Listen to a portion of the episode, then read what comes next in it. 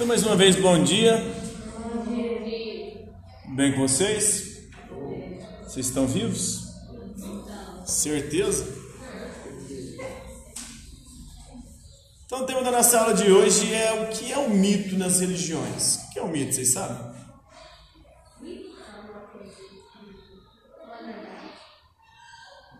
A gente atualmente usa o termo mito muitas vezes para nos referir àquilo que não é verdade, é mentira, né?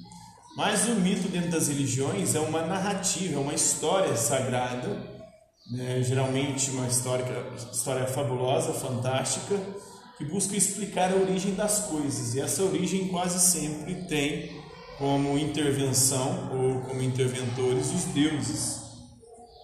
Então envolve sempre os deuses. Então o mito ele procura explicar o mundo por meio de forças, por meio de energias, por meio de personagens que estão além do mundo natural que esse mundo que nós percebemos com os nossos sentidos, com a visão, com o tato, a audição, o paladar, o olfato. Geralmente os mitos eles são politeístas. Vocês sabem o que quer dizer isso?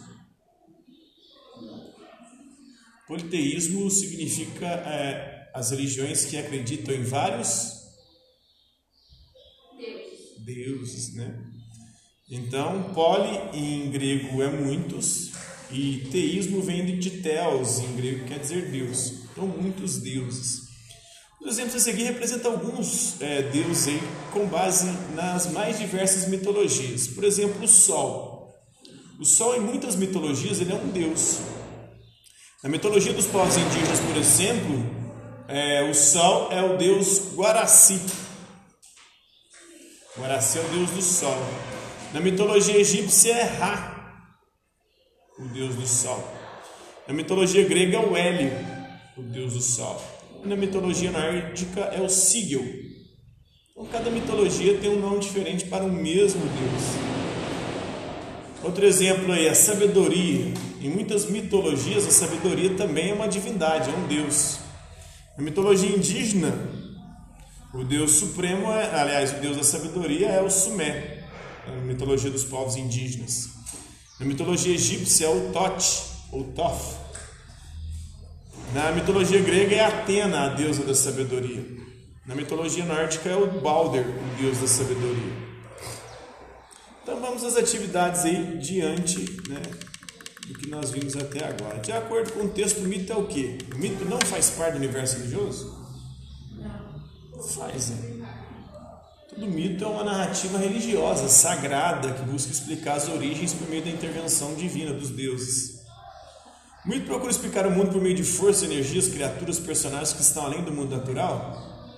Sim, essa é a correta, né? O, silvo, o mito não serve para explicar a origem do mundo, portanto, ele não deve ser utilizado pelas religiões. Na verdade, o mito quer justamente explicar a origem um mundo, do universo, do cosmos, de todas as coisas. E está presente nas religiões, por meio da intervenção dos deuses. Nenhuma das alternativas está correta? Não, tem uma que é correta, a letra B, né? Número 2, o significado de politeísmo é que é crença em um único Deus. Crença em um único Deus chama-se monoteísmo. Monos em grego, um. Teísmo vem de teos em grego, que é Deus. Então, monoteísmo é a crença no único Deus. Não acreditar em nenhum Deus é ateísmo que não acredita em Deus. É ateu. A, em grego, é uma partícula de ligação, teu é Deus, né? Então, ateu é aquele que não acredita em nenhum Deus. Monoteísmo acredita num Deus, o ateu acredita em nenhum Deus. A crença em vários deuses. Sim, é politeísmo, né? Poli, muitos. Teísmo de Theos, que é Deus, ou vários deuses. Nenhuma das alternativas está correta, tem uma que está correta, que é a letra C, né?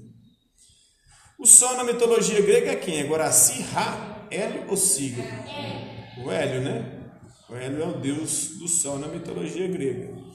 A sabedoria na mitologia indígena é Thoth, Tot, Atena, Balder ou Sumé? Sumé, né? É o deus da sabedoria na mitologia dos povos indígenas. Por, por hoje é isso aí. Alguma dúvida sobre as atividades? Não. É isso. Qualquer dúvida, estou aqui à disposição de vocês. Alright?